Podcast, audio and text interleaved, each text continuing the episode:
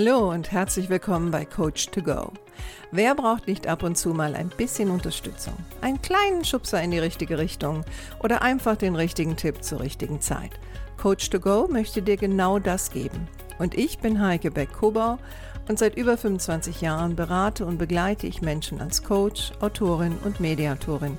Und ich würde mich sehr freuen, wenn ich auch dein Wegbegleiter sein darf. Hallo und schön, dass du da bist. Willkommen zur Folge 113.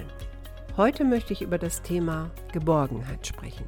Wie wichtig Geborgenheit ist, nicht nur für Kinder, sondern sie ist auch sehr wichtig für uns als Erwachsene.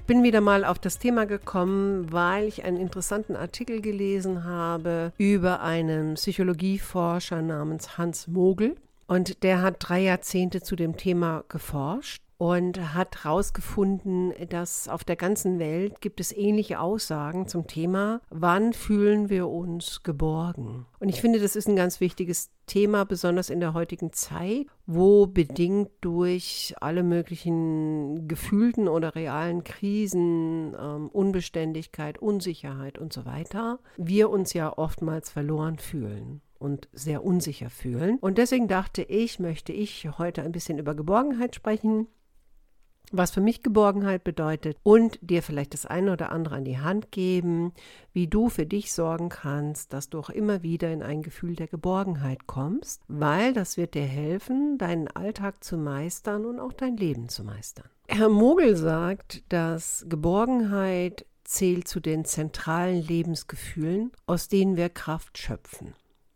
Und das weiß ich auch von mir dass wenn die Zeiten unruhig sind und ich das Gefühl habe, dass es immer wieder Inseln gibt, wo ich mich geborgen fühle, dann hilft mir das, gewisse Dinge oder Situationen zu meistern. Und ähm, gerade in der heutigen Zeit, ich habe es schon gesagt, mit den unterschiedlichen Krisen, kann das natürlich auch ähm, sehr viel Unsicherheit auslösen, wenn wir uns nicht geborgen fühlen. Ein Gefühl der Ohnmacht, und er hat einen Begriff genannt, den fand ich ganz schön. Wir leben in einer Zeit der Stapelkrisen. Und Stapelkrisen wahrscheinlich auch deswegen, weil natürlich durch die Medien wir ja auch mittlerweile viel mehr von Nachrichten bombardiert werden, die teilweise sehr krisenhaft sind, aber nicht alle krisenhaft sind. Also dazu habe ich jetzt auch wieder was gelesen, fand ich auch ganz spannend, dass statistisch gesehen gibt es auf der Welt mittlerweile weniger Kriege, als es vorher gegeben hat. Zum Beispiel in Deutschland und Amerika weniger Kriminalität, als es vor Jahren gegeben hat.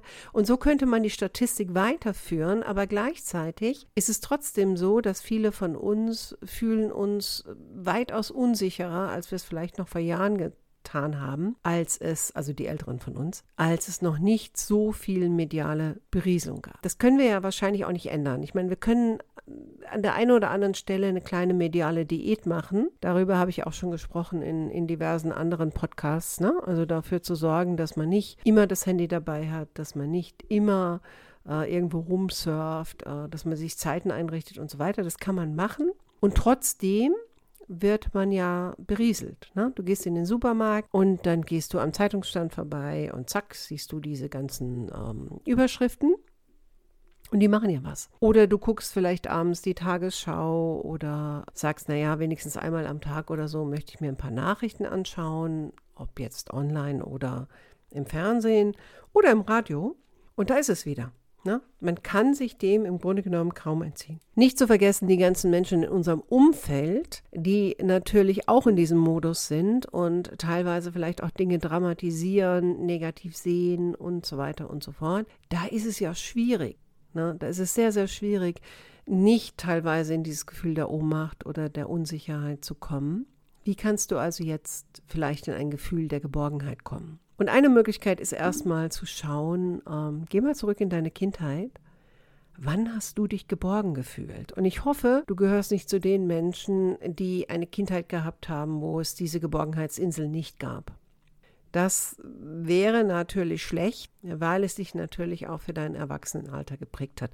Also braucht man nicht drum reden. Und um das jetzt zu beheben, bräuchte es wahrscheinlich mehr als einen Podcast. Aber wenn ich jetzt zum Beispiel schaue bei mir, ich habe so über Geborgenheit nachgedacht als Kind und da ist mir was eingefallen, wo ich dachte, ja, Genau dann war das so. Also wir hatten, als ich so zwischen sechs und zehn war oder elf, hatten meine Eltern ein Haus in Spanien.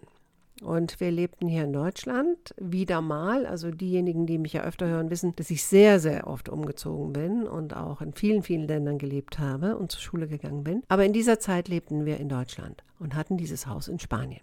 Und fuhren dann so drei, vier Mal im Jahr, also mein Vater war ein vehementer Autofahrer, fuhren wir dann nach Spanien und wir fuhren immer so um drei Uhr morgens los. Da war es still, da war es dunkel, das Auto war immer vollgepackt und ich hinten auf dem Rücksitz. Und ich kann mich noch so gut erinnern. Also A war natürlich eine gewisse Vorfreude dabei, weil ich hatte in Spanien halt auch Freunde und freute mich, die zu sehen und auch ein gewisses Maß an Freiheit ne, was ich vielleicht dort, wo wir in Deutschland gewohnt haben, nicht gehabt habe, aber dort hatte ich das gefühlt. Habe mich natürlich darauf gefreut. Aber was auch immer schön war, war auf diesem Rücksitz zu sitzen, in dieser, dieser Dunkelheit. Eigentlich war rechts und links von mir alles vollgepackt, aber das war irgendwie kuschelig. Und viele Geborgenheitsforscher sagen auch, dass Geborgenheit hat auch ganz viel damit zu tun, dass wir tief in unserem Innern uns erinnern und zurücksehen an eine Zeit in dem Mutterleib. Also es gibt ja viele Forscher, die sagen, dass Embryonen ja unglaublich sensibel sind und vieles spüren und dass uns das auch im späteren Leben prägt. Und wenn ich heute so drauf schaue und denke, wie ich da zwischen all diesen Klamotten und Zeug da reingekuschelt saß und es war dunkel und ich war müde und trotzdem ein bisschen aufgeregt und dann ne, sind so die Lichter vorbei von den, von den Straßenlampen oder ähm, so ein Rauschen war ja immer so ein kleines Rauschen. Ne? Klar, es waren ja kaum Autos auf der Autobahn, aber immer wieder gab es mal ein Rauschen. Und meine Eltern, die haben sich natürlich auch ein bisschen miteinander unterhalten und das war dann aber relativ leise, weil die wollten mich ja nicht aufwecken. Das war wie so ein Gemurmel. Und wenn ich mich heute daran erinnere, dann löst das heute noch ein Gefühl von einer unglaublichen Geborgenheit aus. Und Geborgenheit kann natürlich auch ausgelöst werden und vielleicht ist deswegen die Winterzeit bei uns in Deutschland auch so prädestiniert, also wenn man dann guten Winter hat. Na, man bleibt zu Hause, äh, wenn man Kamin hat, wie toll, Feuer anmachen, sich einkuscheln, Tee trinken, einen Grog trinken, ähm, Gerüche führen einen ja auch zurück in die Kindheit. Und bei mir zum Beispiel, wenn es mir nicht gut geht, und es ist Winter, also im Sommer mache ich das weniger. Aber es ist so Herbst, Winter. Also für mich ist zum Beispiel Herbst meine liebste Jahreszeit. Also Herbst liebe ich über alles. Aber Winter auch ganz speziell. Und es geht mir vielleicht nicht so gut und ich möchte die Welt draußen lassen. Dann mache ich mir einen Grießbrei. Und ich war ein Kind, ähm, ich kenne auch Leute, die sagen, oh, als Kind Grießbrei, wie gruselig. Für mich war das nicht gruselig. Ich fand Grießbrei großartig. Also Grießbrei hat mir auch im Ausland immer ein Gefühl gegeben von Heimat. Und äh, dieser Geruch, ne? Vanille, Zimt, warm. Ja, also Grießbrei löst das immer noch bei mir aus und ich weiß auch, wann ich Grießbrei brauche. Und dann mache ich mir halt ein Grießbrei und freue mich dann auf meinen Grießbrei. Das sind so Momente. Ne? Und ähm, so jetzt, äh, ich jetzt im Erwachsenenalter, klar, da hole ich mir das mit Grießbrei. Aber es gibt natürlich auch Momente, da habe ich auch drüber nachgedacht, wann fühle ich mich heutzutage geborgen. Und auch da sind wir wahrscheinlich wieder in so einem Element, das hat fast schon was von Mutterleib, so am Wochenende im Bett. Morgens. Ich muss nirgendwo hin, mein Mann liegt neben mir, wir halten vielleicht auch Händchen. Ich erzähle ihm was von der Woche, er erzählt mir irgendwas. Die Welt bleibt draußen. Ich liebe das. Oder zum Beispiel wenn ich Zeit habe und zu Hause bin, Sonntagnachmittag, eine Stunde mich hinzulegen. Das ist für mich purer Luxus, aber es ist auch Geborgenheit. Und darum geht es ja im Grunde genommen auch, also für sich solche Inseln zu schaffen. Wo fühlt man sich geborgen? Mit wem fühlt man sich geborgen? Und wie kann man selber dazu beitragen, dass man sich geborgen fühlt? Um dann, laut Herrn Mogel, wieder Kraft zu sammeln für den anstrengenden Alltag. Und ich möchte heute ein paar Tipps geben, die nachgewiesen ähm, durchaus effektiv sein können, aber du musst natürlich für dich schauen, was hilft dir. Ja, also was löst bei dir Geborgenheitsgefühle aus? Wenn es Erinnerungen an die Kindheiten sind oder sowas wie, ne, wenn es äh, olfaktorische und gustatorische, also heißt Nase, Geschmack, Elemente sind, dann hol dir die. Äh, manchmal merke ich auch so, was auch schön sein kann und das ist vielleicht auch was, was ältere Menschen mehr machen, warum sie in die Vergangenheit gehen. Sie schauen sich Fotoalben an, weil das löst halt auch was aus. Und was man auch festgestellt hat, ist, es ist effektiver, wenn man die Fotos in die Hand nehmen kann. Also nicht auf dem Handy, nicht auf dem PC, weil es letztendlich eine distanzierte Betrachtungsweise ist. Also dieses ja, sich vielleicht auch ein, eine Sammlung anzuschaffen von Geborgenheitsfotos, die du dann, wenn du sie brauchst, auch wieder rausnehmen kannst. Wärme. Wärme hilft. Und deswegen ist vielleicht auch zusätzlich noch mein Grießbrei. Ne, der warme Tee. Die Wärmflasche. Oh, Wärmflasche. Riesenthema. Besonders für Frauen. Äh, gewisse Gerüche. Ne? Da kann ich Aromatherapie machen. Das Bad. Das abendliche Bad.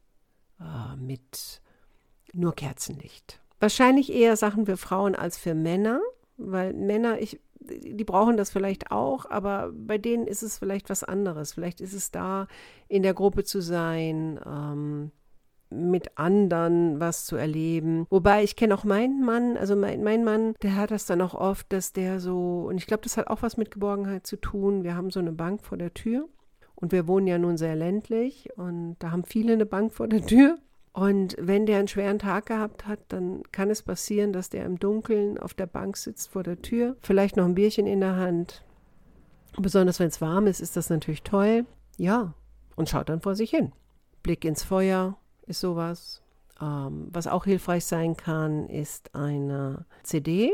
Also ein guter Freund von mir, der auch viele Jahre mein Mentor war, mittlerweile im Ruhestand, Hypnosetherapeut seines Zeichens, hat mir eine CD zusammengestellt von beruhigenden Geräuschen. Und das ist so Meeresrauschen, Vogelzwitschern, Bachplätschern, solche Dinge, ähm, wo ich weiß, wenn ich mal so mich zurückziehen will, dann kann ich das benutzen. Rituale. Rituale sind auch ein starkes Werkzeug mit der Familie, mit Freunden, etwas, worauf man sich freut. Was haben wir noch? Ja, vielleicht auch ein, ein Raum in deinem Haus, wo du wenn du da reingehst, schon gleich in einen anderen Modus kommst. Also man nennt das ja auch eine Ankerwirkung. Und bei mir zum Beispiel, ich habe ja nun das Glück, in einem großen Haus zu wohnen, mit sehr viel Platz und habe auch mehrere Zimmer, die eigentlich nur für mich sind. Also ne, ich habe der einen Seite mein Büro hier zu Hause, ich habe äh, unten in der Garage meine Töpferwerkstatt, aber ich habe auch ein kleines Malstudio. Und wenn ich in dieses Malstudio komme, dann gehe ich manchmal nur rein, um mich in meinen, ich habe da so einen kleinen Schaukelstuhl, mich in meinen Schaukelstuhl zu setzen, mir äh, Bücher anzuschauen zum Thema, ne? malen, gestalten und so weiter. Und ich genieße das, weil um mich herum, das ist meine kleine Insel, meine Insel der Geborgenheit. Und natürlich, was natürlich auch eine Rolle spielt, ähm, dass du dich mit Menschen umgibst, wo du das Gefühl hast, da ist, die verstehen dich und du darfst so sein, wie du bist. Du musst dich nicht verstellen, du musst keine Rolle spielen, du zeigst einfach den Teil, der jetzt momentan dran ist. Ne? Und nicht zu sagen, dass wenn man unterschiedliche Rollen hat, dass das dann alles fake ist. Darum geht es gar nicht. Wir haben alle unterschiedliche Rollen im Leben. Aber diese Menschen, wo du weißt, entweder weil du sie lange kennst oder weil sie zur Familie gehören oder, oder, oder Herzensmenschen sind, da kannst du sein, so wie du bist. Und das ist natürlich auch mit ein Grund, warum zum Beispiel viele Menschen, die aus dem Ausland kommen, sich solche Kulturoasen schaffen. Weil ich bin in einem fremden Umfeld, ja, ich sollte mich anpassen. Das machen ja auch viele. Und trotzdem brauchen die diese Oasen, wo sie das Gefühl haben, da ist meine Kultur. Da sind Menschen wie ich, ähm, die haben das erlebt, was ich erlebt habe. Die sprechen meine Sprache, die kennen meine Gerüche, also wenn wir jetzt beim Essen sind und so weiter. Also ich denke, immer zu verlangen, dass diese Menschen sich nur integrieren und ähm, keine Oasen bilden, ähm, das ist nicht in Ordnung, weil auch das gibt ein, ein Gefühl der Geborgenheit, um Kraft zu schöpfen. Natürlich ist es nicht gut, wenn die sich so da einigeln, dass sie sich gar nicht mehr integrieren. Klar, das ist problematisch oder die Sprache nicht lernen oder was weiß ich. Aber ich finde immer, ähm, was sie zu Hause machen oder mit ihren Freunden machen, das ist ihr Ding. Genau, das Zuhause. Ne?